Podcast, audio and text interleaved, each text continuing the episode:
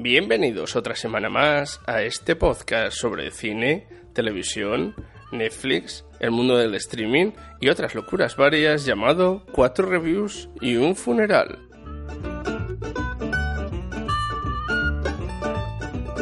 O cómo beberse diferentes cervezas y no morir en el intento. Eh, o, o morir en el intento. I'm not drunk, I'm just a. I set 'em up another round. No me están envenenando, ¿no, Rubén? No, no, no. Vale.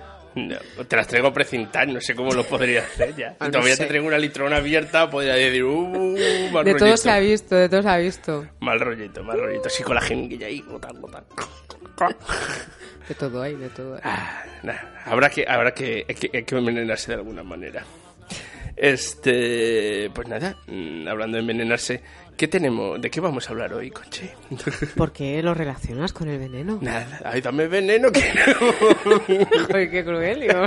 ¿Qué tiene que ver? Bueno, a ver, son Eh, funerales, cada pero... Uno, cada uno le da Oye, una droga, no Conchi. sé. Cada uno le da una droga Ya, ya, distinta. ya, ya. Y escuchar esto tiene que ser como Una darle droga, porque, no sé, hay gente que nos escucha una y otra vez y dura. otra vez. Tiene que ser algo muy adictivo, no sé. Bueno, mira, que es que aquí Rubén... Bueno, si me- vamos a empezar. No te rías. ¡Que te pierdes! Me dice mi madre, el otro día estaba escuchando... Estamos en un programa, dime Ya, tu madre que te ha dicho. Me dice mi madre, antes de que se me olvide, si no se me No, olvida. no, claro, claro. Me dice mi madre el otro día, dice, estaba escuchando que, que tu padre lo pone y tal, y solo oigo que os reís. Bueno, eso es bueno, eso es bueno, eso es bueno. Digo, joder, qué momento, ¿no? Nos estamos toda la hora riendo. No toda la hora, Solo parecería 50 minutos. un poco sospechoso que nos riéramos toda la hora, Rubén. Eso ya sería... Entonces sería el podcast de las risas, el festival del humor. Mm, Bueno, mm, sonríguenos poco. En fin, Es la segunda parte.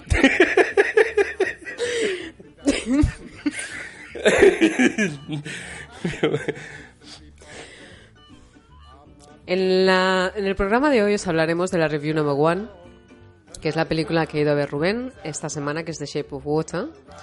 La review number two os hablaré de Darkest Tower, que es la que he ido a ver yo, aunque no se estrenó, se estrenó hace un tiempo, pero la iremos, hablaremos de ella hoy. En las noticias y los rumores, como siempre, como siempre os hablaremos de las noticias del cine que nos han llamado la atención. En la review number 3 os hablará Rubén de Hard Sun. Es una serie interesante. en los estrenos semanales os hablaremos de los, las películas que verán la luz la semana que viene en el Reino Unido y en España. Para pasar después al funeral, algo muy triste, muy triste, mm, relacionado con los amigos. Y luego os diremos de lo que va. Y en el review clásico ya hablaremos, ya hablaremos de, de Los Olvidados, que es una película eh, mexicana. Muy dirigida- triste, muy triste. Sí. Jo, es que esta es otra historia. Esto- Dirigida por Buñuel, que es la que me toca a mí esta semana de review clásico. Ya para acabar con la despedida y cierre y lo de que viene siendo normal cada semana. Rubén, Me llaman. Y has dejado sordos a la mitad de, la, de lo que nos ¿Sabes- estaban oyendo. cómo- ¿sabes Lamento, cómo sé- lamento. ¿Sabes cómo sé que ha sido muy fuerte? ¿Sabes por qué sé que ha sido muy fuerte? Por la lucecita. No, por el bote que has pegado en la silla. Eso como cuando estabas en el cole. ¡Conchi! Eso, sí. Que consta que el bote lo he pegado no tanto porque, porque está bajo el volumen y no se oye tanto en los Ah. cascos, sino porque he visto la ropa roja de... Madre mía. bueno. Empezamos. Review number one. The Shape of Water. If you look at this, look. Some of the best minds in the country peeing all over the floor in this here facility. Mm, mm, mm. There's pee freckles on the ceiling now. How they get it up there? Just how big a target do they need, you figure? And get enough practice, that's for sure. My Brewster, no one's ever called him a great mind, but even he manages to hit the can 7% of the time. Excuse us, sir. No, no, no. That's all right. Go ahead. You ladies seem to be chatting enjoyably. Girl talk, no doubt. Don't mind me.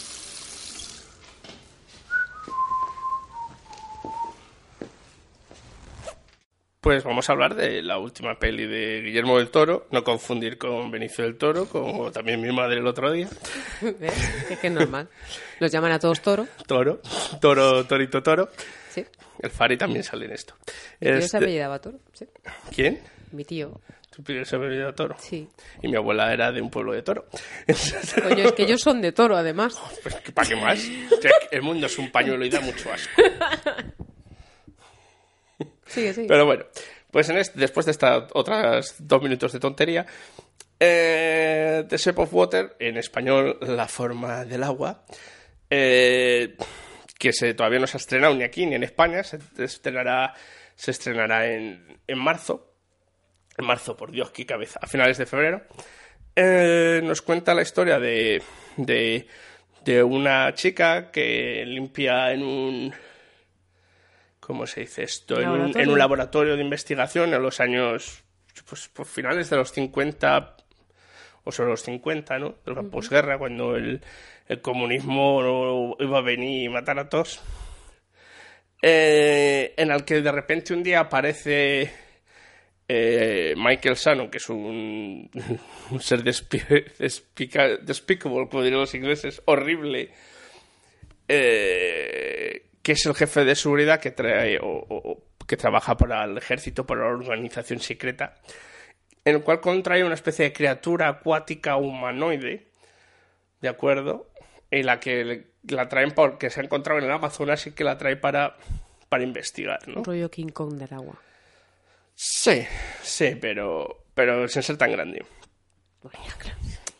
Eh, Para, para los que no la habéis visto, si habéis visto también de Guillermo del Toro, la de Hellboy, la segunda parte, las películas de Hellboy, él, hay un personaje que es el que, que vive en el agua de ellos, que sale de agua de vez en cuando, pues tiene un parecido bastante razonable a ese personaje. Este, supu- este supuesto monstruo, ¿no? Que no se puede comunicar porque no habla en seres humanos. Entonces un- la, la- la- la limpiadora le ve, le descubre y, y- y- y es alguien que, que se nota que no tiene maldad, esa mujer, ¿no? Encima no puede hablar, puede oír, pero no puede hablar, es muda, La- habla la por sí- Ah, ok. habla por símbolos. Tiene dos amigos. Uno de ellos es Octavia Spencer, que es la con la que limpia, que ella habla por ella, por, sus, por todos sus compañeros. Y tiene un, un comparte piso, o no comparte piso, es vecina de un dibujante con la el que pues más o menos mantiene una gran relación de amistad y ellos viven encima de un cine. Entonces tiene un poco de todo de fantástico, ¿no? De, de- de- de ese realismo fantástico que, que Guillermo del Toro sabe manejar también, ¿no? Quizás por ser mexicano o, o- o- o por tener una imaginación increíble o por ser un fricazo de tres pares de narices. Esto y con, con una puesta en escena impresionante, ¿no? Muy meticulosa desde el color que está escogido adrede hasta para que hace que resalte ella sobre todo. Ah, los actores están geniales, están muy muy bien manejados. Michael Shannon, que es el que pues, pues, pues se representa todo lo chungo. ¿No? Si habéis visto esa otra gran um, obra maestra que, que hizo Guillermo del Toro, que es El laberinto del fauno, Sí. se parece un poco en, en- en su concepto, ¿no? En el que hay un, hay un personaje inocente, en El laberinto del fauno era la niña, aquí es, aquí es la protagonista, es Sally Hawkins. Que descubre algo que se escapa a la realidad, aunque en cuestión del laberinto del fauno solo ella lo ve, aquí lo ven otras gentes, y que descubren que eso no es malo. Entonces, es, es ese acercamiento hacia ello, ¿no? A eso fantástico, y cómo hay un personaje que es el ser humano que es más monstruoso que el monstruo en realidad. Ya. O sea, en, en- aquel en- en- era Sergio López, hacía de capitán fascista de la Guardia Sí. Civil en el Reto del Fauno, que- que que daba más miedo que cualquier bicho que pudiera salir. Y aquí es Michael Shannon que hace pues de no de reaccionario americano, donde la mujer sumisa, donde misógino, racista, violento. Una pelita. Un encanto de hombre. un- un- o sea, es- eso es lo que es. El deseo de cualquier fémina. Sí, sí, sí. sí, sí. Escribiendo, Pero lo, lo borda. El tío como actor lo borda y no sé por qué este hombre, Guillermo del Toro, tiene un- una capacidad especial para, para escribir estos personajes que pueden ser fáciles de escribir, pero que suenan muy posibles cuando les escribe. Pues supongo que son Un reflejo de lo que se encuentra ahí fuera, ¿no? o, o de lo que he vivido, o de lo que he conocido. o- De lo, que- de lo que ves. Claro, claro. ¿no? Entonces, yo creo que esto perfectamente puede ser una continuación de esto, ¿no? De, de esa trilogía que empezó, yo creo, con. con. Con el, el- el espinazo del diablo Experiencia del diablo, sí. y, y- y- que continuó con. Aunque esto no es en España y no es durante la guerra civil, tiene ciertas conexiones, ¿no? En cuanto a paralelismos, en cuanto a temática y en cuanto a personajes, Ajá. ¿no? Eh, como el, el personaje bueno que es parte de la institución es el personaje del, del científico, del doc, ¿no? Sí, el, médico, el médico en, en- que fue en, en- en el laberinto Sí, del fauno. sí. Tiene esas mezclas, pero aún así es genial. No es tan brutal como llega a ser el laberinto del fauno, ni mucho menos, es más un cuento, ¿no? En, eh, eso- vuelvo a decir, la fotografía es impresionante. Y, y es increíble, ¿no? Que un personaje que no habla es capaz de transmitir tanto. Entonces, hombre, cuando habla con lenguajes de signos tenemos o otro personaje repitiendo lo que ella dice o tenemos subtítulos. Lo que pasa es que el tema de la Pero comunicación... claro, es, es- er- tienes que ser muy económico. No puedes tener media hora la chica haciendo signos, porque entonces aquello se hace horriblemente Lo que pesado. pasa es que a veces la comunicación no tiene por qué ser verbal, incluso para que sea más Claro, efectiva claro, de una claro. manera visual. Entonces, esa comunicación mejor. que tienen entre el monstruo este acuático y ella y, y luego más gente, pues es, es muy importante, ¿no? Y ya te digo, a mí, a mí me, me ha gustado bastante y a la gente en el cine nota. creo que le ha gustado, le ha gustado mucho, ¿vale? Que a mí me gusta bastante, suele gustar bastante Guillermo del Toro, pero también es cierto que no siempre hace maravillas, ¿no? Cuando le sale el lado más friki y te hace cosas como Hellboy, aunque Hellboy 2 a mí me gustó mucho. ¿Ves? Porque también es un friki. Eh, hombre, obviamente, ¿Ves? me tomo el lomo. Pero hay otros frikis que hacen auténticas mierdas. Zack Snyder, te estoy viendo a ti. Y luego tienes a Guillermo del Toro. Porque es, la diferencia que yo creo que tiene Guillermo del Toro con otros directores es cuando hace algo es porque quiere hacerlo. Ya. Incluso cuando es una fricada. Es Pero un proyecto de pasión. Bueno, lo que pasa es que supongo que también él tiene un cierto renombre, cosa que hace más fácil lo Sí, que sí, te pero, eh, diciendo. piensa que el tío se le caen mil proyectos. Porque en el momento que no es lo que él quiere hacer, deja de, se sale del proyecto. Pero ahí sigue y sigue ha por dejado algo. cosas como de Hobbit, no dejó de Hobbit, no hizo la segunda parte de, de Pacific Rim, que él empezó haciéndolas, porque, porque cuando cree que hay algo más interesante, o que estamos además un tío hablando con un tío que escribe libros, un tío que, que produce animación, Que no le da tiempo, Rubén. No le da tiempo y dice, pues mira, ¿sabes qué te digo? Que voy a hacer lo que me gusta, y ya está. Porque él piensa también, ¿cuánto tiempo me he quedado? Eso lo tendríamos que pensar que, todos un eh, poco. me quedé flipado el otro día, es cierto, es que ha hecho solo 10 películas. Pero hace, bueno, películas, pero hace otras cosas. Claro, luego tiene que si las series de televisión, que si los libros, que si... Independientemente, 10 Claro, películas, claro. mí además me gustaría haber se- hecho una. Que yo sepa, también produce, además, películas para otra gente, o sea que... Está genial, yo creo que está genial. Y mientras Así que, sea lo muy- que él quiere hacer. Muy, muy recomendable ¿eh? para todo el mundo. La gente que crea que va a ser algo de miedo, como había momentos en el laberinto del fauno, que tal, no sé qué, para no es, es más es más cuento, ¿no?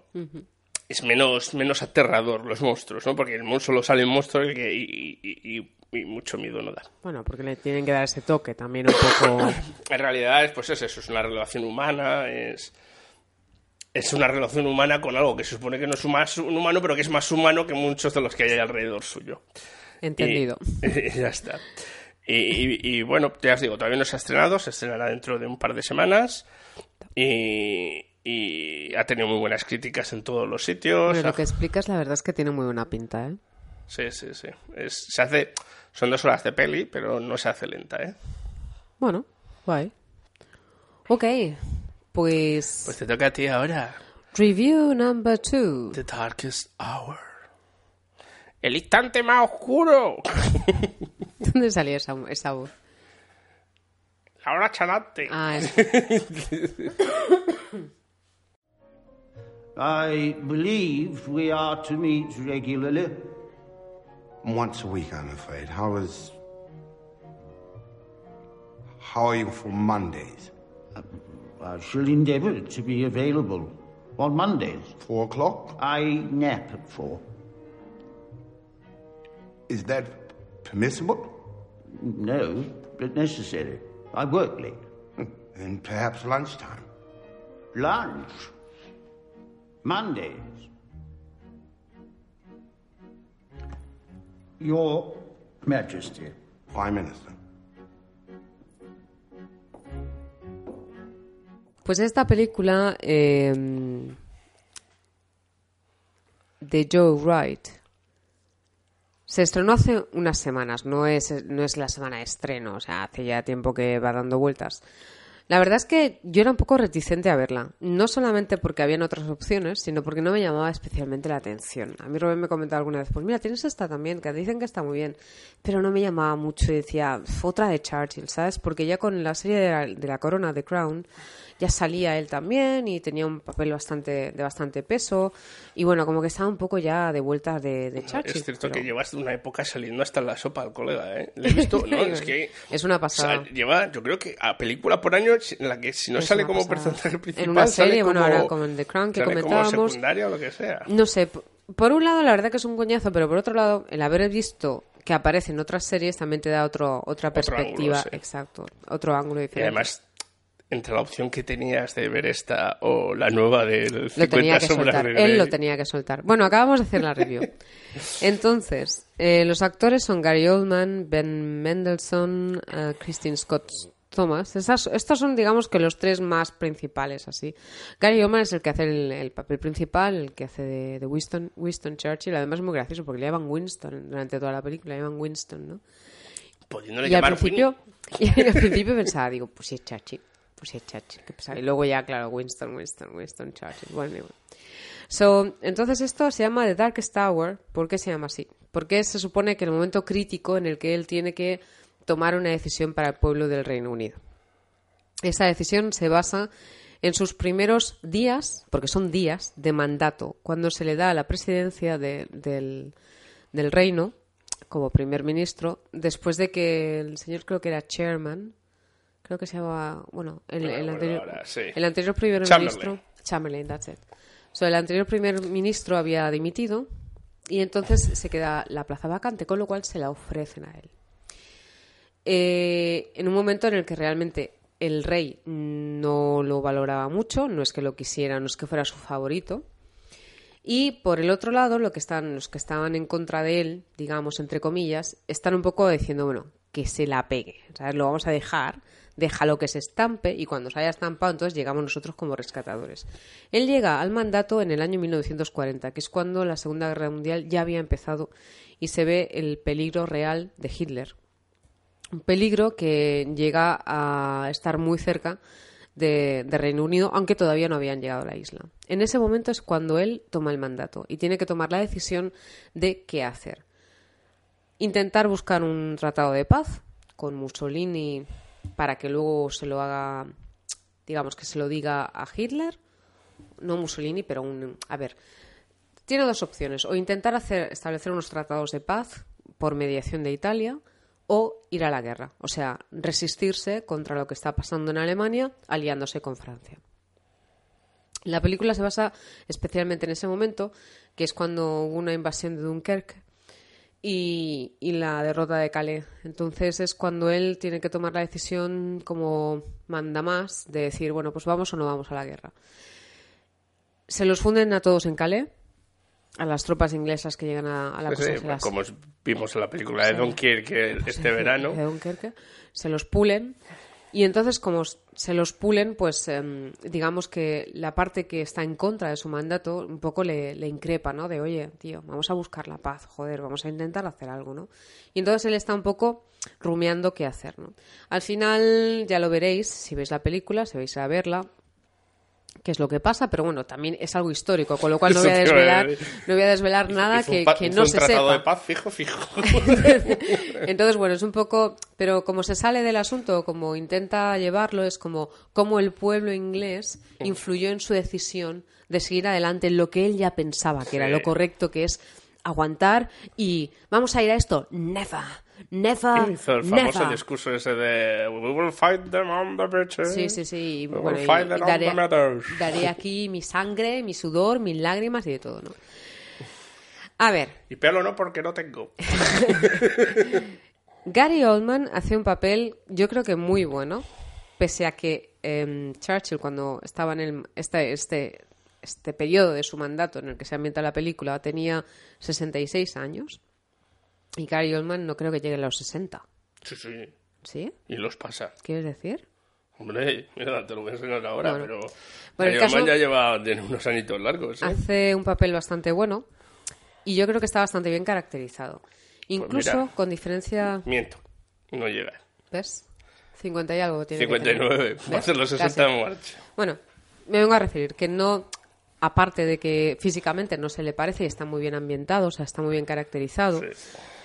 Yo supongo, no tengo tantas referencias reales de quién era Winston Churchill en, la vida real, pero me parece que lo, interpreta bastante bien el tema del el acento, como hablaba, porque hablaba muy raro ese hombre, tío. La hora de hablar, de expresarse, era más complicado de pillarlo que, vamos, yo no sé.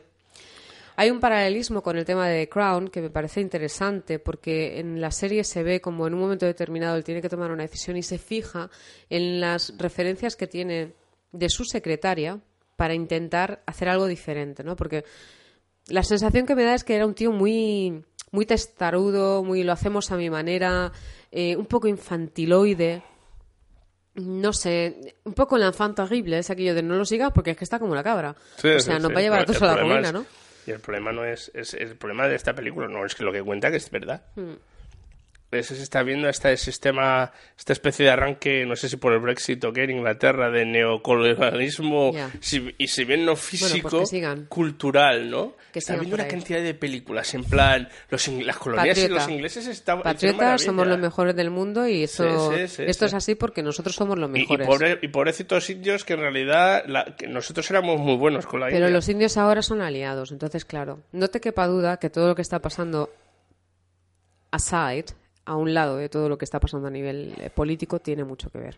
No, no, a ver, vamos a ser sinceros. Hay muchas de estas películas empezaron a hacer antes y o, o se planearon antes del Brexit. Pero está habiendo per se una idea de esto neoliberal, neo, neo- neocolonial, cultural, en el que vuelve a... Por ejemplo, hace poco, una, no creo que la viste tú, que era en, en la India, que era... Sí, sí, sí, también. sí. Que- que era como... uy, los indios... Menos mal que estábamos nosotros para Sí. cuidarlos. Bueno, porque siempre- el señor, como estábamos hablando antes, Churchill mató de hambruna a no sé cuántos No sé miles de gente Pero de es que en realidad ese, ese punto de vista es muy americano, y si lo piensas. Oh, no, no, Los sí, sí, Estados Unidos, siempre que hace una película de este Somos estilo, los mejores del mundo. pues esto es un poco lo mismo. O sea, no dejan de ser los primos hermanos. A ver, ¿Cuántas veces han ganado la guerra de Vietnam? Un los montón, estadounidenses. sí, bueno, yo creo que todavía están intentando entender Norris. Por qué. Oye, que no, que se acabó finito. Chuck Norris ya la ganó siete veces el solo. Vale, el solo, sobre todo. Bueno, total, que la película, como os comentábamos antes, pues eso, ¿no? El personaje principal, evidentemente, es, es Winston Churchill y no se centra en su, en su vida familiar, precisamente, sino en su vida de trabajo, que para él es como su vida, ¿no? Yo creía que sí que salía la mujer y los Sí, hijos sí, y todo sale eso. la mujer porque está Kristen Scott Thomas, que es la que hace de su mujer, sale la mujer, salen los hijos, sí que salen, pero salen. O sea, Como floreros. sa- saber, salen, están ahí, pero no son los actores principales, no se centra en su vida Sí. familiar. Bueno, por lo que se dice, más o menos que- era, era la sí, realidad de su vida también. Es lo que te iba a decir, porque hay un momento muy curioso en el que están celebrando que él ha sido embestido primer, pri- primer ministro. Y bueno, y entonces es como que la están, lo están celebrando todos, tal, tiene un montón de hijos. Y hay un momento en el que él los mira, porque no sé qué está diciendo la mujer de, bueno, pues a mi marido, no sé qué, no sé cuántos, tanto sacrificio ha valido la pena, como haciendo referencia a lo que dejaron de lado para que él se centrara en su carrera, ¿no? Y hay una mirada muy, muy significativa que hace él con sus hijas y las hijas con él, que yo no sé si en parte es como diciendo, sí, sí, eh, a ella le vale, pero a mí no, ¿sabes? Un poco de, bueno, y aquí lo dejo. Entonces, vamos, que es un momento histórico que es interesante de contar, sí. Fue en el momento en el que el Reino Unido se decidió a no aliarse con Italia y que posiblemente, si hubiera sido así, las cosas hubieran ido muy diferente también. Que se mm, heroiza a un personaje que no sé yo hasta qué punto es heroizable, como decía Rubén, también. Y bueno, y nada, pero la película, por, o sea, está muy bien grabada, tiene unas, unas imágenes muy buenas, unas tomas muy chulas, no se hace, no se hace lenta, pese a que está contando algo también muy interesante, ¿no? Pero que es algo también un poco así histórico, no sé qué, no sé cuánto, no se hace lenta. Y yo creo que en parte intentan, quizás porque ha pasado tiempo, pero intentan enfocar la figura de Churchill eh, de una manera más humana. Humana quiero decir que tiene errores, que no es tan así, tan tal. Que no es el héroe que salvó solo al Reino No, Unido pese, solo. pese a que, como digo, tiene toques, ¿no? Sí, que puede sí. ser que esa, esa locura es la que le lleva a él a, a pasar de todo y decir, pues vamos a ir a por todas, ¿no? Bueno, oye, no, no se creyó aquí lavando coches, ¿sabes lo que te quiero decir? O sea, Sí, no, y hay, y hay tomas en eso. También se dice que es que tampoco tenía la opción de, ir- de hacer el, el- el pacto. En realidad, porque sabían que si lo hacía estaban más vendidos que yo que sé. a ver, es que la cagó mucho en Calais, tío, pero mucho. No es que la cagara mucho Calais, es que, es que, que- es que mataron la mitad del ejército.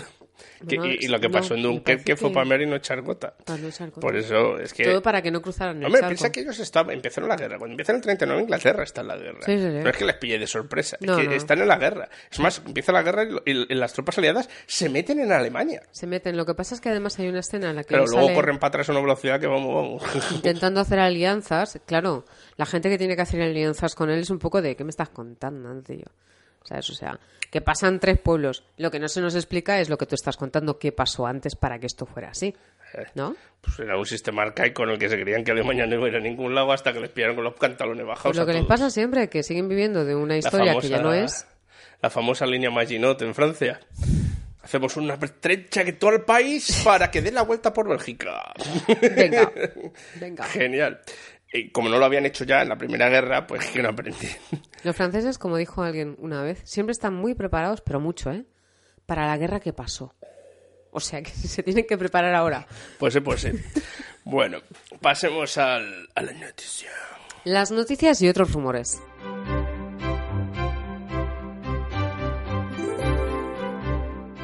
El jefe de Marvel, Kevin Feige, ¿se llama así? Fe- Figgy. Feggy. Feige. ¿Cómo?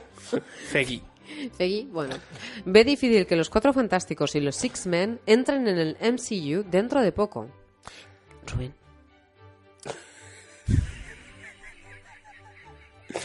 Ya sabes lo que te iba a preguntar, ¿verdad? Lo intuyo. no te dé miedo, no te dé miedo. No me dé miedo, no. A ver, ¿Qué es el MCU? Marvel Cinematic Universe. Ah, vale. El universo cinematográfico de la Marvel. Bueno, pues el señor Kevin Feige, que es el, que dirige el cotarro en lo que son las películas de la Marvel, le hicieron preguntando sobre cómo ahora la Disney, el señor, el señor ratoncito Mickey ha comprado eh, o va a comprar a la 20th Century Fox, que son los que tienen los derechos para hacer las películas de los señores de mutantes, o sea, los X-Men, Deadpool y los Cuatro Fantásticos pues estaban todos diciendo, ¡wow! Se van a juntar todos, van a hacer aquí una orgía de ¿Qué superhéroes.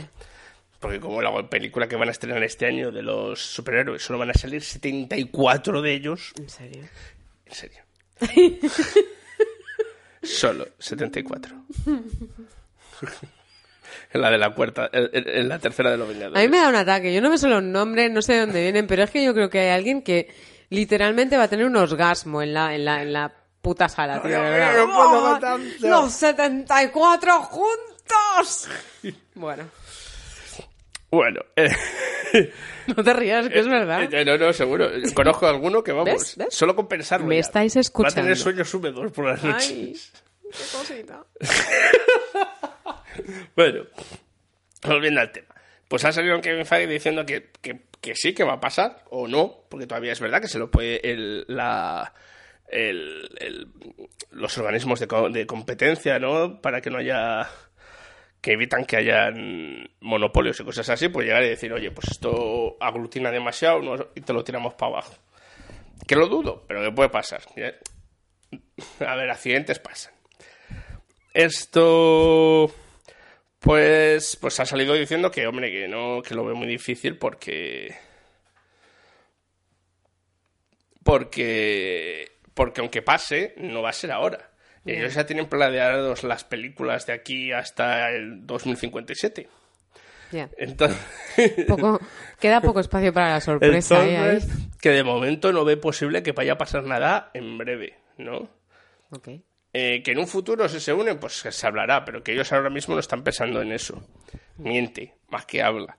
O sea, está claro que lo están pensando, porque esta gente no piensa de un año para otro, y porque con Spider-Man, que no iban a hacer una peli de Spider-Man, que nunca iba a haber una, un- nunca iban a llegar a un acuerdo con Sony en Spider-Man, va y llegan.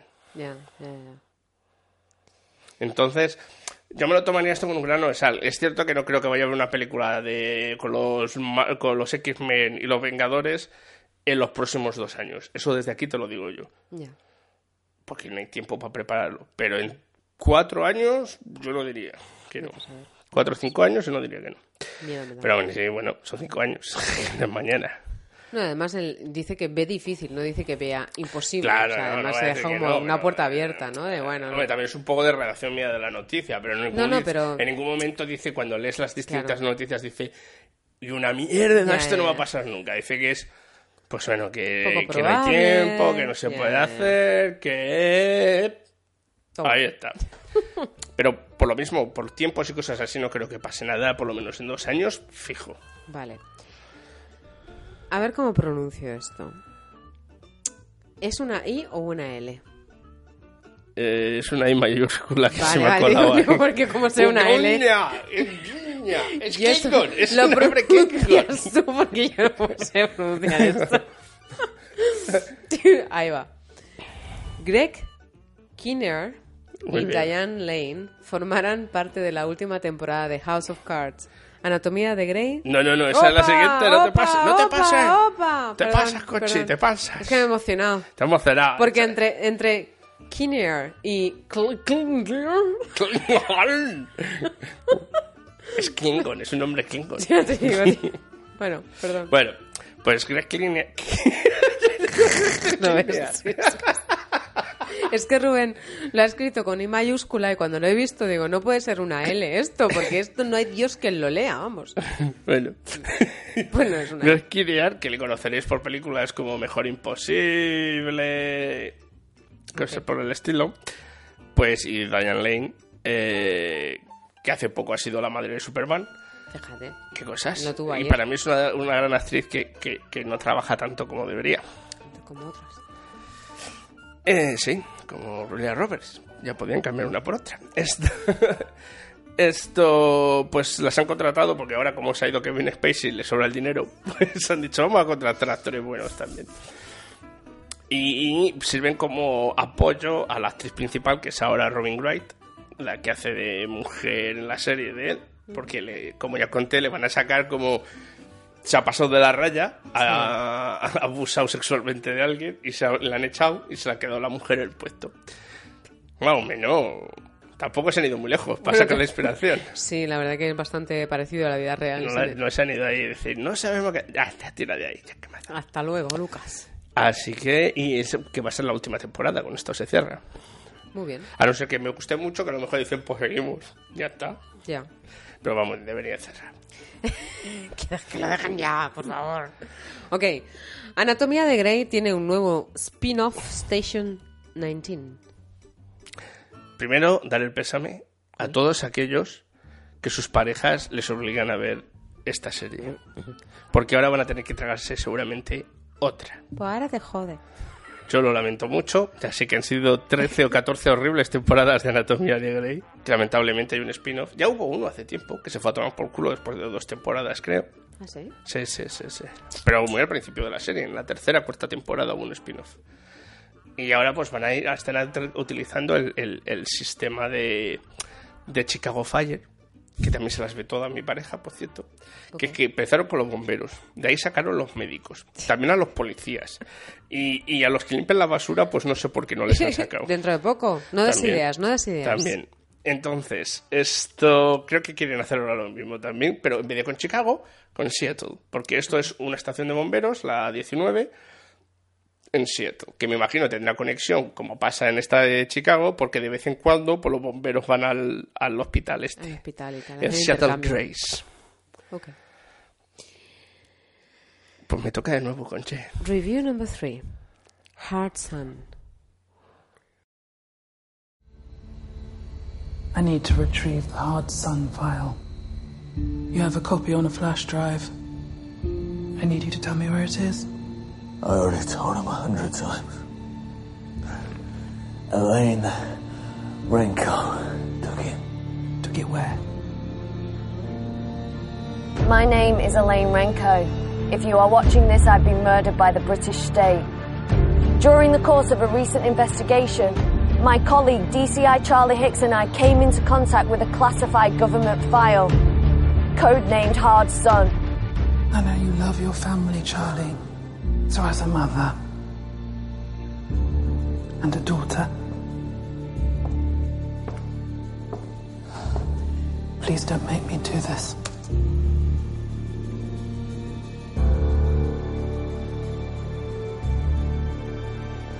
Where's Elaine Renko? I don't know.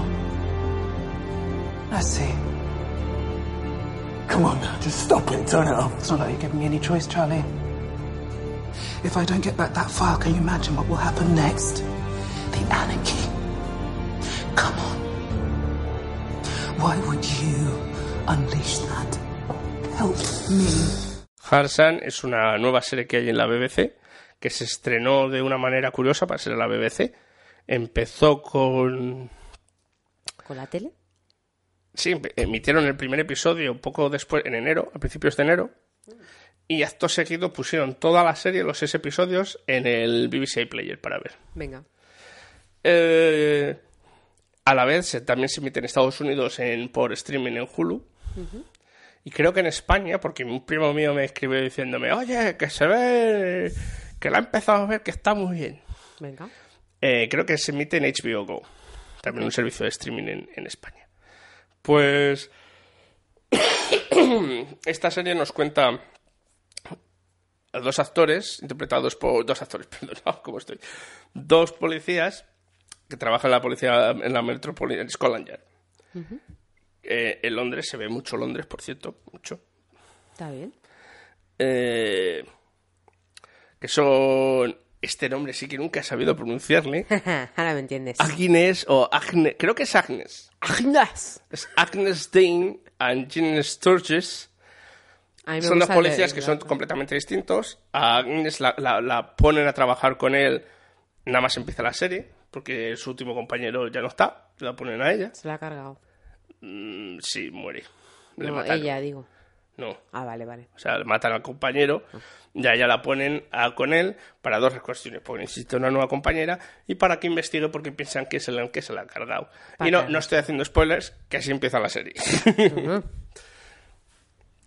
Entonces, a todo esto, mientras están haciendo su trabajo de policías, alguien se tira desde un desde un edificio, empiezan a seguir la pista de lo que le ha pasado y hasta que encuentran por una razón un USB con un fichero que se llama Harsan, donde dice que el mundo se va a acabar en cinco años por una actividad, no te lo explica muy bien, te lo deja ver por encima, por una actividad solar brutal que va a hacer que el planeta se vaya a tomar por culo, que va a causar sequías, terremotos, no sé ¿Eso qué, no sé cuál, y que van a morir como el churro. Y entonces lo que te detalla es un plan del gobierno de lo que van a ir haciendo mientras todo eso va pasando, ¿no? Vale. Y una cuenta atrás a esos cinco años. Vale. Y cómo los policías se quedan con esa información y cómo a partir de entonces pues les empieza a pasar de todo.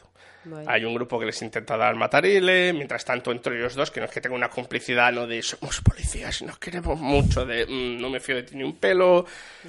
Su familia, la familia del policía se ve involucrada, empiezan y entonces lo que se dedican es a, sol- a resolver casos en los que cuando esto sale a la luz, no sale todo, pues sale una parte a la luz, empieza a generar, ¿no?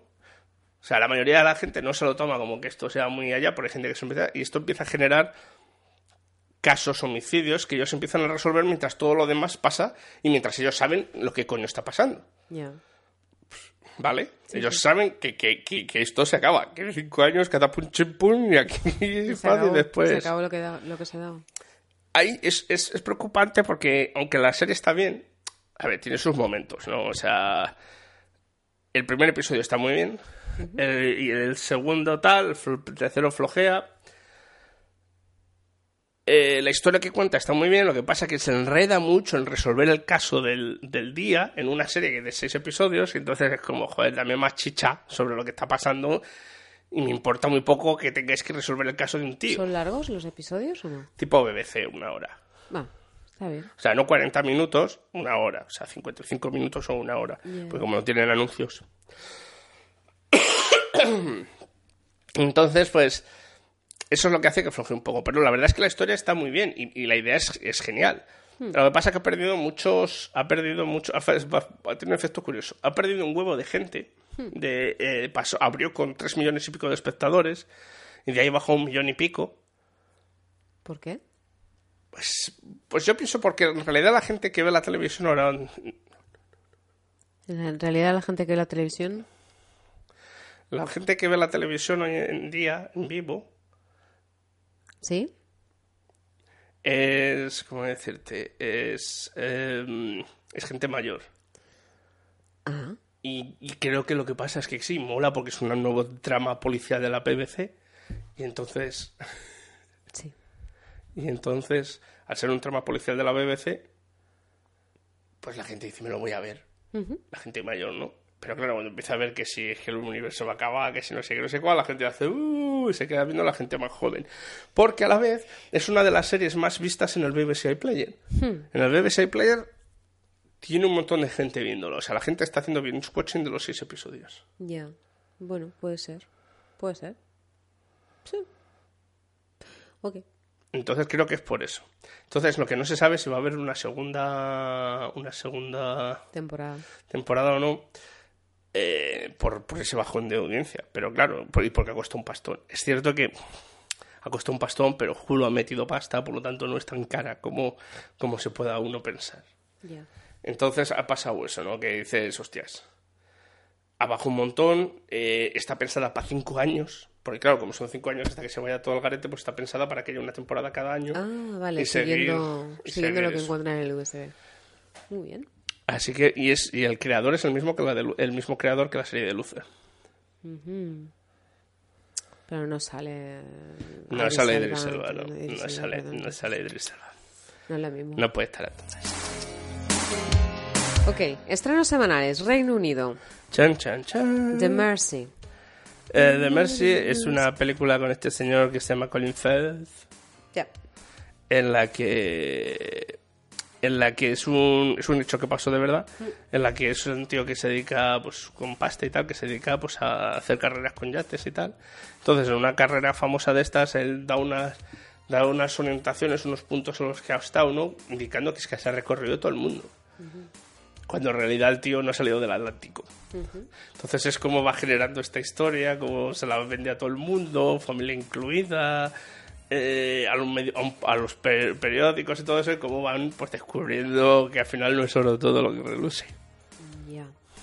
Creo que esto es un caso real. Sí, sí, sí, es un caso real de los años 60. No confundirse con el señor que supuestamente se murió en un, en un, en un yate y luego apareció como cinco años después que estaba vivo, porque en realidad se había hecho el muerto para que no le pillaran porque debía pasta. Que también no fue un caso que pasó, que salió hace unos años. Que yo- vale. Bueno, anyway. The 15, 17 to Paris. Esta es la última peli de, de Clint Eastwood Está puesta bien. y I'm not, not putting my money on that. Mm. No, yo no me la juego. Por dos razones. Primero, porque Clint. Eastwood últimamente, madre mía del amor hermoso. A mí me mola este tío. Sí, a mí me molaba hasta que empezó a hacer tonterías de tontería hiper, hiperpatriótica. Tontería la justa. A mí me gusta, la verdad, este hombre. No, no, si a mí está Gran Torino, Ya. todo. Million Dollar Baby también Y, y- y incluso banderas de nuestros padres y cartas de Steve Ojima y todo eso que está genial. Pero mm, nos metemos en, en la en, en esta cuál es la que hizo anterior también. Ha hecho como tres o cuatro, es que es como, Dios mío, pero tío, ¿qué has hecho? Hizo una, una aquí en Londres, así en plan paranormal, con el Matt Damon, que, que yo quiero que se lo fumara. Bueno, Hizo la que de American Sniper, esa del, del francotirador, Sí, que al final que- era un ser maravilloso, que era un maltratador y era de todo. Tiene que haber de todo en este, en este periodo de No, su no, vida, yo, pienso que se le ha ido un poco. ¿no? Bueno, cuento la historia. El- es el 15-17 a París porque es el tren. Está basado en una historia real que es el 15-17 cuando tres amigos americanos, que no sé si son soldados o no, pero creo que son soldados, que están de vacaciones en Europa y van en el tren y se dan cuenta que hay un terrorista y es de cómo le paran. Pero en realidad la historia no nos cuenta solo eso. Nos cuenta todo desde que son niños Hostia. hasta ese momento. Ok. O sea, nos cuenta su vida hasta llegar ahí, ¿no? Es la creación de un héroe, podemos decir. Ya. ¿Cómo evoluciona su vida? Claro. Que puede estar interesante, pero también me da mucho- puede ser un poco preocupante porque ser una panfletada de mira qué buenos son que han salvado el mundo. Ten por seguro que... Que hombre, que hicieron algo muy bueno. No, no le estoy quitando cera, pero es que, bueno, la- es que últimamente uf, es un poco, digamos que incluso con las que son, vi la de Sully, esta que hizo sobre el, el piloto en el sí. Hudson, que se inventó cosas que nunca habían pasado. Con Tom Hanks. Con Tom Hanks, que, que era otro, era mala, pero mala. Ha hecho un montón de películas últimamente Tom Hanks. ¿eh? Ok.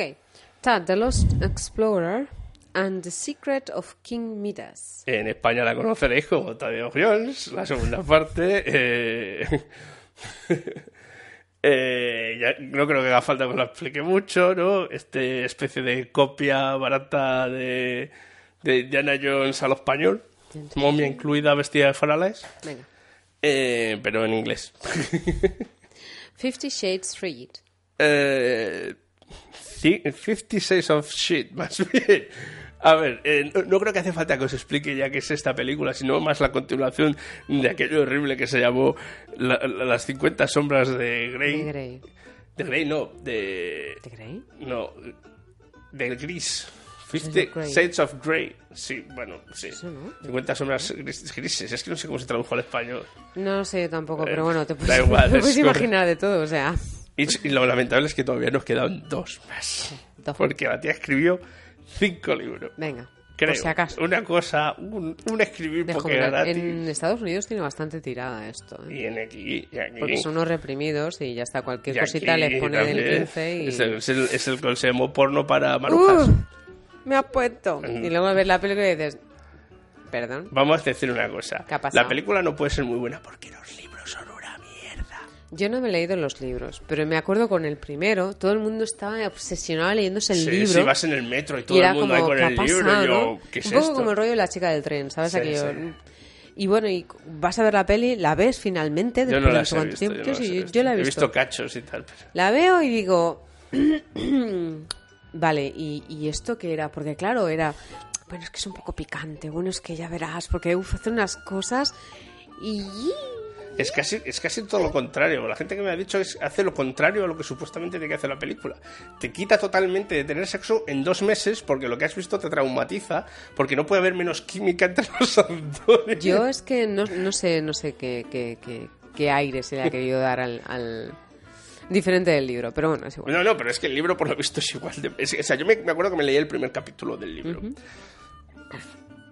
Y en el primer capítulo ya te das cuenta primero que la tía podía haber escrito eso como un manual de cocina. O sea, su inglés es malo. Pero ella es inglesa. Sí, sí, pero me refiero que su calidad literaria a de escribir es- editores también, Rubén, eso... Eh, Tú sabes que esto empezó como un fan, un, un, una no- un cuento escrita por una fan sobre Twilight. Ajá, O sea, sobre la película de Twilight. Así es como empezó esta escritora. bueno. Y luego le dijeron, esto es la hostia, pásala a una novela. Mira, Rubén, lo que sea. Ella ha tenido tirada. No, no, sé. sí se ha forrado, pero La también, lo tiene, lee también lo tiene Dan Brown y el código da Vinci. Bueno, por eso digo, o sea que a veces lo que le gusta al público, lo que tiene tirada, vete a saber, es tan, tan raro. En fin, Black Panther. Esa, esa no se estrena el viernes, se estrena el martes, pero como se estrena el martes la ha puesto el... No, no, en la, no que está de Marvel. Ya, ya. No, sí, he visto el tráiler. Como para no estar en todas partes. Está, está chulo, puede estar guay. No, no, no, si se ha vendido más entradas que, que cualquier otra peli de inicio. Va a batir el récord de más en- de, de venta de entradas anticipadas. Está guay. A ver, ya era hora de que hubiera una película sobre un actor, un personaje encima donde De casi color. todos, Sí. el 95% Sí. de los actores van a ser de color. Sí. Además es que te quedas mirando la película y yo, es aquello que dices, ya era hora. Y no una de estas películas chungas que hacen de comedias malas No, que no, hacen no, tal, no, no, no. Donde está bien hecha y donde se toman. Y además donde el- lo central no es Estados Unidos, es África. Mola. Lo cual está muchísimo mejor. Y tanto. Que ya- yo Por eso es el gran superhéroe. Hay otros superhéroes de color, pero es el gran superhéroe. Mm. De hasta, color. hasta hace poco era él. Ok, estreños, estreños, estreños de España. Estreñidos de España Unida. Ostras, no, no decir. Vale. 50 sombras liberadas. Mm, ¿Qué más decir? Libéranos del mal, señor. Señor. Ok. 15-17, tren a París. En español es el 15-17 tren a París. Un retraso 20 minutos porque sale de Madrid. O más, según con quién vayas. The Florida Project. Esta es una película que ya se estrenó el año pasado aquí, que es una película independiente americana en el que un grupo de familias con menos que uno que se está bañando eh, se cogen, a- se van a vivir a un, a un motel al lado de Disney, de Disney World. Y como los críos tienen Disney World al, al fondo, como ese, sueño, ese ¿no? paraíso Para del, ellos. del consumismo y de lo bonito y del juego, mientras ellos viven en un motel que se cae a cachos y tienen que jugar o hacer lo que tienen con lo que tienen. Es un cuento realista sobre la mierda y la pobreza que existe en Estados Unidos, que este director ya empezó a enseñar su ópera prima, esa de que Tangerine, que, se, que hizo con dos actores transexuales y que grabó en un iPhone. Que la vi que estaba bastante bien. Pues ha continuado y también no la he visto porque duró poco en el cine aquí y fue una putada porque la quería ver porque tenía muy buenas críticas, así estoy esperando a que vaya a Netflix a donde sea para poder verla. Para poder verla, muy bien. A quemar ropa, así todo junto. A todo junto y con K. Es española. Nos cuenta la historia de una, de una actriz que quiere, que quiere volver a trabajar de tal, entonces vuelve a llamar a su equipo. Y es la historia de cómo intentan crear una película de nuevo entre ellos, con todos los problemas y todo lo que pasa. Ok. Bueno, pues ahora ya nos vamos al, a- al funeral.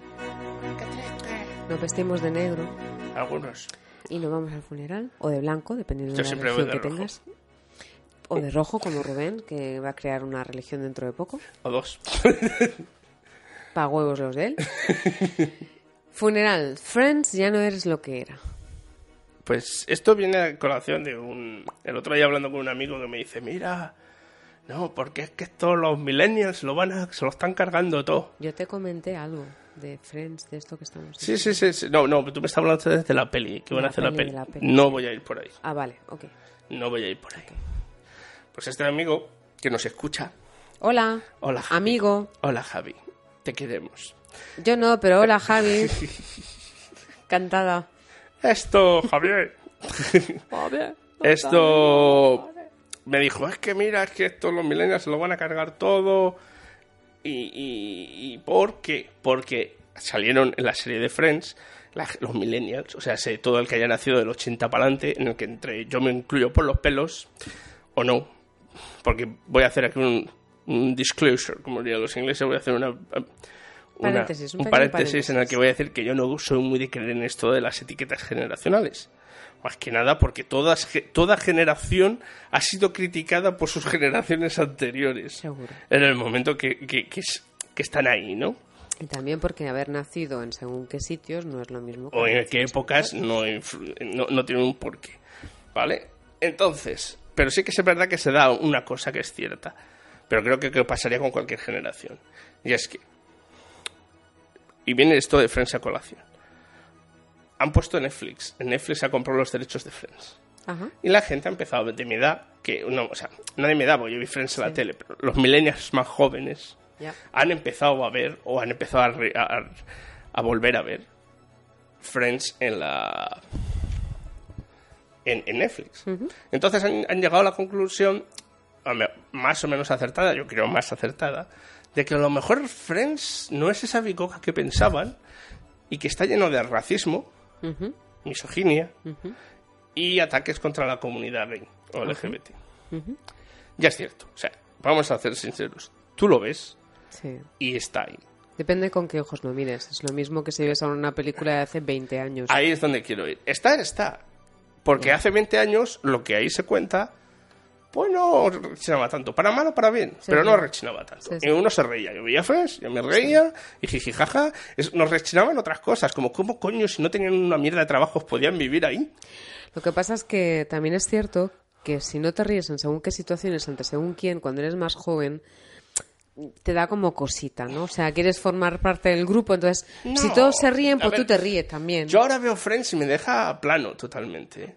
O sea, yo ahora veo Friends y también lo observo, ¿no? Que a lo A mejor mí, antes verdad, me daba cuenta. A mí Friends no es que me haya... No, a, a mí no sí, yo- a mí me gustaba, yo me reía, pero antes ni me daba cuenta, ¿vale? Yo no me daba cuenta, cuando era, también era más joven, tenía 15 años. Sí, por eso, 16 porque también pasas más. o 20, o Pasas, las 20 eh. años y tal, ¿no? No, no, no estaba ahí. Ah. Porque, y más en España, donde todavía tenemos unas expresiones y unas formas de ser que jodo floro. ¿Vale? Que todavía está, quizás en Inglaterra te das más cuenta o en, o en Estados Unidos y tal, porque todavía... Jodo, Frodo, que... Floro, floro. Ah, ¿esto qué es? Es una expresión muy castiza castellana. Explica. No sé, es una expresión que siempre he oído por... Jodo, Floro. De florentinos, claro. Es que se- Ok, sigue, sigue. No empecemos con esto, No, no, no, no. que va, que va por las de Que largo. cuando el río suena, Agua lleva. ¿sabes? Y va a llover más que cuando enterraron a Zafra. Venga, que sigue, La, que la hala. al acero y se lo llevó al agua. Venga. Bueno, pues, pues lo, que se, lo que se queja la gente es eso, ¿no? Que, que tiene esas cosas. Y yo creo que es cierto, que las tiene. Lo que pasa es que en aquella época no les dábamos la relevancia o la importancia, no porque no la tuvieran, sino porque era normal. Pero como si ves una película de hace 70 años, pues eran muy racistas, Sí, sí, sí. muy misóginos y ya ni quiero entrar en el lado LGBT. Sí. Entonces, que, que- o sea, mi problema no es ese. O sea, yo entiendo que eso es normal y que se debe apuntar. Es decir, mira, esto es lo que había antes. Obviamente ahora ya, pues, pues como cuando hablábamos del cantante de jazz, pues el tío iba pintado con la cara de negro. O sea, no le vamos a decir, hostia... O sea, hay casos muy extremos, ¿no? Como el, el nacimiento de una nación que sí, que esa película Sí, debería prohibirse casi toma verse otros, es- otros matices diferentes, pero... pero, pero bueno, cuando no hay una intencionalidad brutal de decir, no, me estoy metiendo con ellos adrede, ¿no? Sino que es porque era la época, porque es la forma de ser, pues hombre, es. Y, y lo que hace es que esas cosas pues no envejezcan tan bien, ¿no? Porque el- el- la cultura que hay ahora pues no recibe eso tan bien como, Claro. como la que había antes, ¿no? Y ahora es como, hostias. Eso sí, y a lo que me lleva a lo de ahora. y el problema que sí que estoy de acuerdo con, con mi amigo, ¿no? Si bien no estoy tan de acuerdo en otras cosas, estoy de acuerdo con él y es que eso está muy bien. Pero lo que no vamos a hacer es que quiten Netflix, de, que quite Netflix, que retire Friends. No, porque... Que es una cosa... Porque es que es el, es problema que empieza a pasar, porque la gente, es que es racista, ¿qué tal? Una cosa, no, no podemos, no puede- lo que no se debe hacer nunca es reescribir la historia. Pero esto, a ver, esto ahora me voy a meter yo aquí. Hay un punto que has tocado que es muy interesante. No se puede quitar de Netflix, pero es que hay actitudes generalizadas que llevan a eso en general. O sea, me explico. Si a lo mejor, mm, no sé, mm, tú dices una palabrota y se supone que es políticamente incorrecto y no lo puedes decir, pues, por ejemplo, Torres Gemelas. Cuando pasó las Torres Gemelas, Bueno, todas las películas fue- en Estados Unidos que tenían que ver con las Torres Gemelas, de- afuera, ¿sabes? Y dices, a ver, cuidado, cuidado con lo que es libertad, cuidado con lo que es libertinaje. Y lo que es censura. Y, y lo que es censura. Porque hay muchas actitudes que puede que a ti no te gusten personalmente, pero de ahí a prohibirlas hay un paso muy gordo, ¿eh? Pero muy gordo. Y se hace mucho en el cine, por cierto. Bueno, y, pero en la vida real, Claro, Rubén. porque una cosa es, por ejemplo, Kevin Spacey sale todo esto a la luz y le dicen que tú ya no trabajas con nosotros. Vale. Genial. Pero eso no significa vamos a quemar todas las películas en las que ha trabajado Kevin Spacey. Exacto. Que por cierto no ha trabajado solo Kevin Spacey. Ha trabajado muchísima otra Pero gente. además, ese porque ha quedado, ha quedado retratado, Rubén. Pero es que, a ver, estamos cayendo en una especie de. Mm, ¿Cómo decirte? En- es, es algo que es. No tiene sentido y aparte es, es muy. mm, O sea, la doble moral, ¿no? O sea, tú Sí, dices no, esto, pero luego por el otro lado. Y no es es cuidado, ¿y qué solución, pasa porque eso esto? no lo soluciona. Y porque tiene que existir, es parte de nuestra historia. Ya está. ¿Vale? No estoy diciendo que vamos a leer todos el Main Camp. No, no, Pero te estoy diciendo que. Que, Pero también que- te que digo no se puede borrar las cosas que se han hecho. Por También ejemplo, te digo tampoco- algo, pues se y a lo, de- mejor, a lo mejor por verlo no pasaría nada si estuviera bien bien supervisado, ¿no? Y decirte, bueno, mira, míralo, pero ten cuidado. Por ejemplo, no ten es que cuidado, está pasando pero- ahora con Woody Allen, ¿no? Porque ha vuelto a salir el tema de que ahora se le ha Que soy- salido la hija diciendo que si la, la atacó sexualmente o no. Que puede que sí, y me parece muy bien, y no deberían hacer, si es así, una película más en su puta vida. O, o si tiene el dinero, que la haga. Con la gente sabiendo lo que hace y con quién trabaja. Pero me refiero, o, o si de verdad le pillan, que vaya a la cárcel. Mm. Pero lo que no podemos decir es de repente hay que borrar todas las películas de Woody Allen. Es que se están Nadie- confundiendo y de- y, desaparecerlas. Se confunden términos, pero es lo que te digo, es por el tema este de la doble moral Claro. y de ser tan hipócritas, porque en el fondo es ser hipócrita. O sea, esto como no está bien visto, hay que ir a por ello, a por todas. Y para que se, se reconozca que nosotros hemos dado nuestro granito de arena aquí para que esto se elimine del planeta. Y es, y es que además no vas a educar borrando las cosas, lo No. único- es mucho, todo lo contrario. ¿Vale? Y, y porque son cosas que están en una época, que vale que por lo que Woody Allen ha hecho puede ser más correcto o no, pero por ejemplo, cuando ves una película como puede ser una película, pues eso, de los años 40, donde los actores de color son como... están de florero o, o les llaman la palabra N o lo que sea, ¿qué vas a hacer? ¿Hacemos como hacía la iglesia cuando cogió las, las esculturas de que salían la gente desnuda? ¿O, o le Bueno, tocó hacer la capilla Sistina? Cuidado que ¿Pintamos los, encima? los musulmanes están haciendo eso con las imágenes que no les gustan de los países que están invadiendo. O sea, que no me. A ver, los no musulmanes, ir tan lejos, ¿eh? no han invadido ningún país. Perdón. bueno, a ver, me refiero al, al movimiento de ISIS, ¿no? O sea, a ver, en Ya, general. coño, pero eh, vamos a ver dos puntos sobre eso. Primero, eh, llevando al fundamentalismo el. Corán, el Corán te dice que no tiene que haber. Es, es totalmente iconoclasta. Sí. No tiene que haber representaciones de Dios de ningún tipo. Lo que pasa es que Rubén. Que llevado al extremo y que es estúpido, yo estoy de acuerdo en todo eso, ¿vale? Pero también, coño, ¿quién lo está haciendo? O sea, no, no es que lo haga- No, no, no. Pero por eso precisamente no digo que esté justificado ni que no lo esté. Lo que pasa es que dices, a ver, ¿dónde acaba?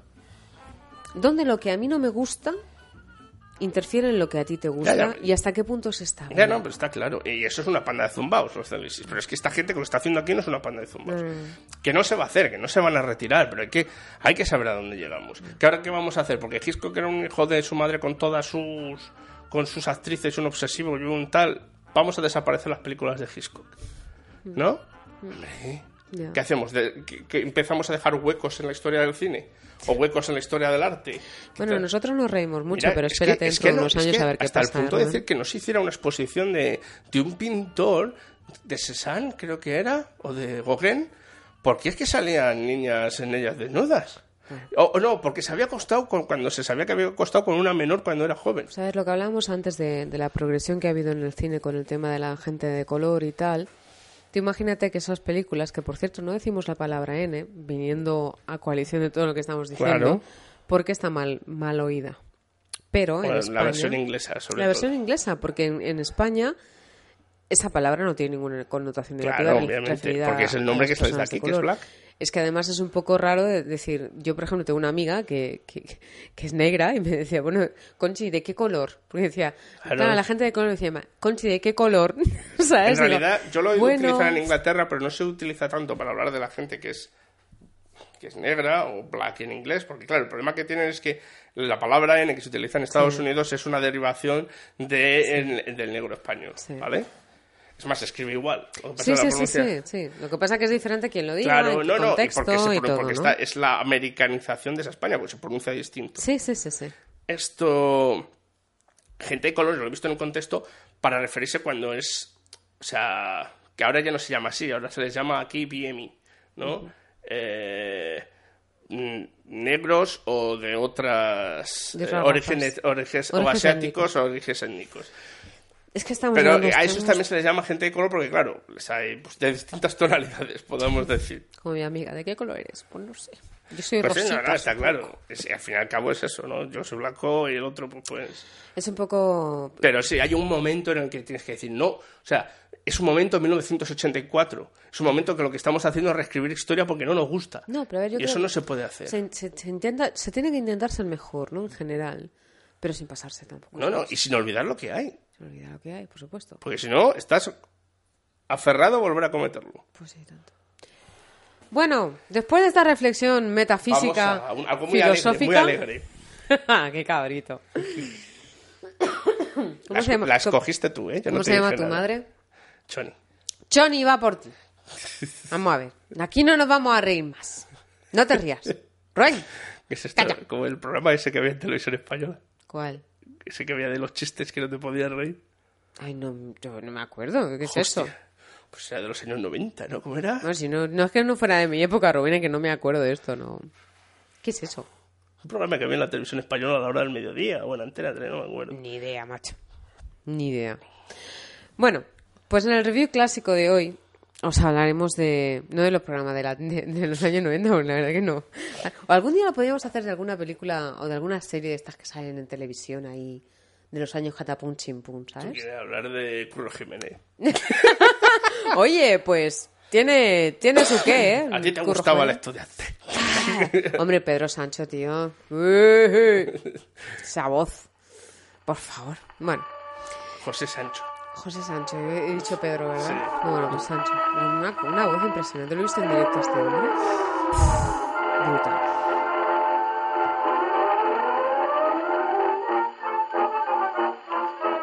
En el review clásico de hoy hablaremos de Los Olvidados. Es una película que se grabó en el año 1950 y eh, es mexicana, dirigida por Luis Buñuel.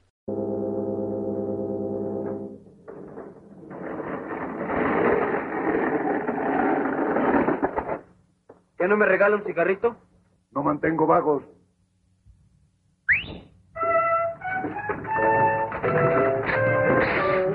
¡Es agua!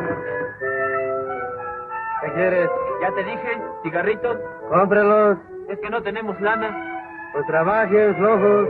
Siéntense. ¡Ahora! ¡Que te voy a comprar tus zapatos nylon! ¡Policía! ¡Tápale los hijos! ¡Tápale los ¡Policía! ¡Levántalo, hombre! ¡Policía! ¡Tápale los. ¡Tápale los hijos! ¡Suave! ¡Ahí déjenlo, ahí déjenlo! ¡Ahora, espérense!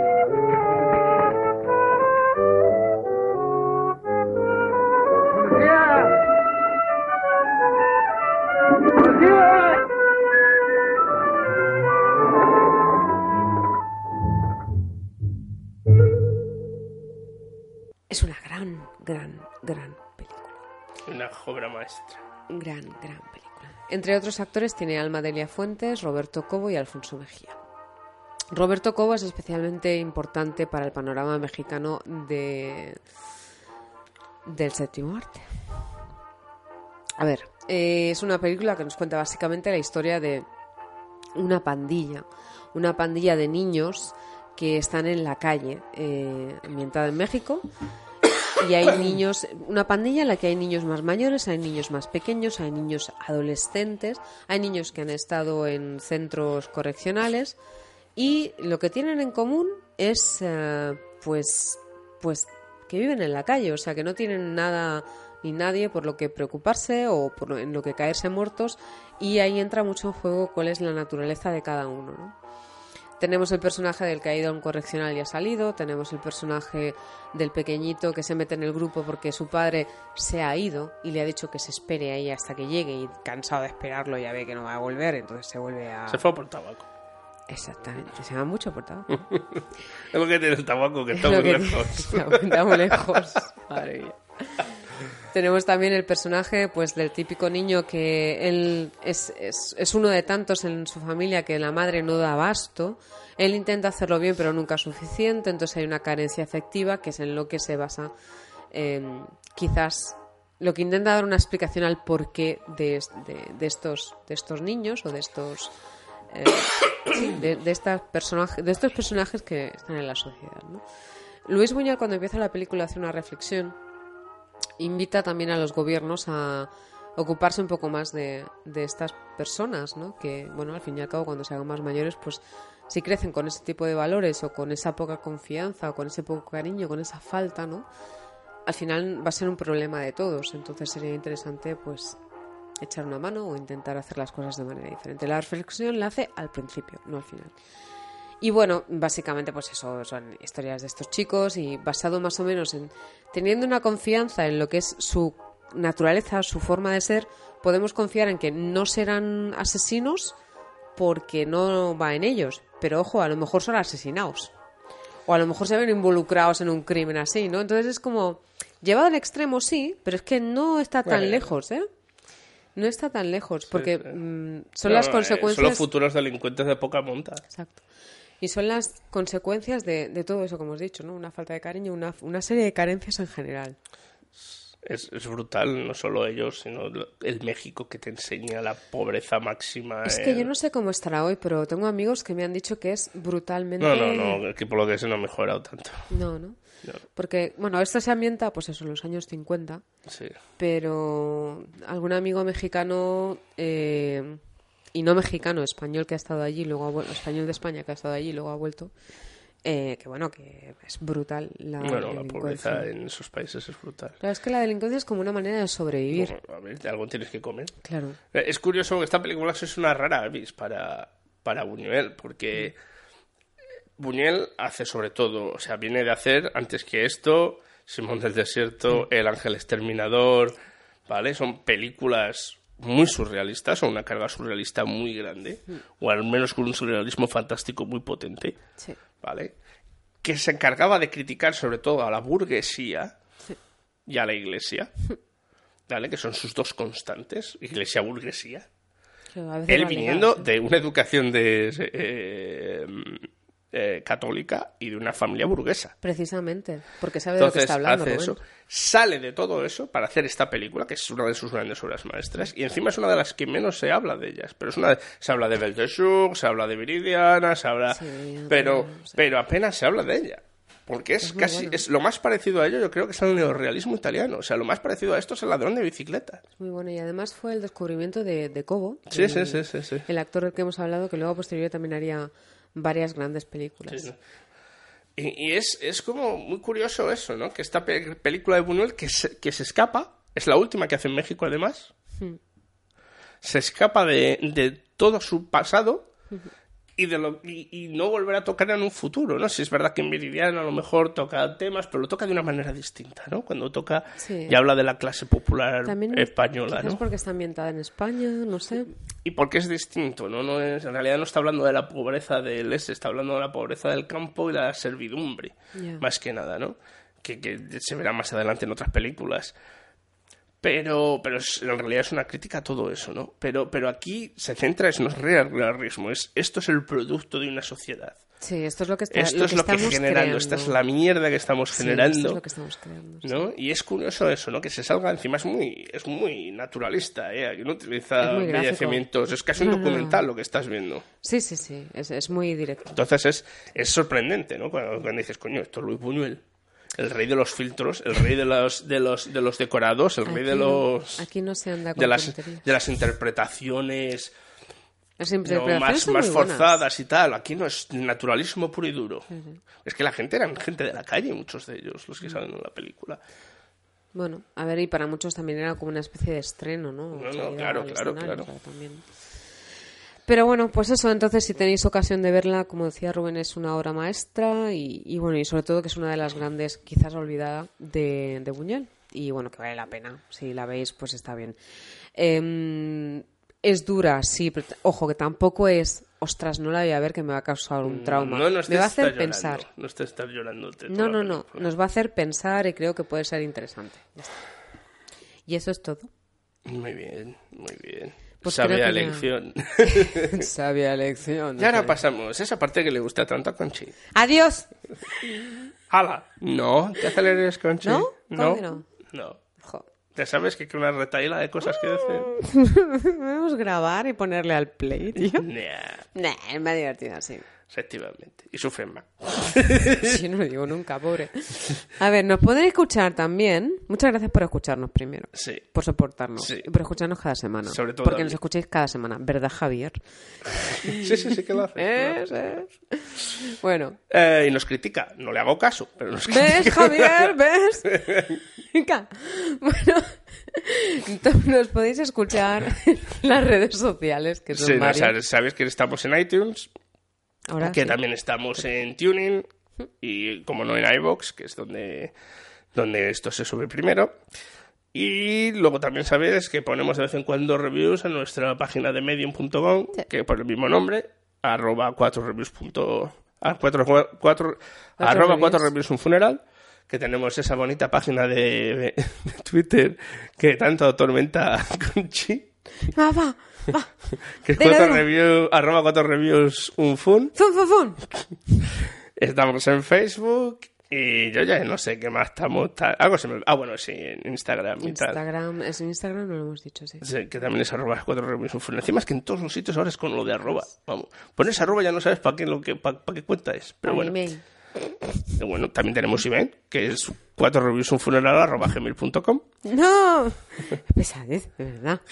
Oye, mm, escribirnos algo ya, si Ya eso, a ver. Pero si muy este importante, hombre. voy a volver a recordarlo, Oye. es que des ese botoncito del corazón o de la mano para arriba o en iTunes cuando te dicen valora este podcast. Rubén lo está perdiendo ya. Ya lo estoy ya, perdiendo, me ya. estoy volviendo muy loco. Porque la gente paga.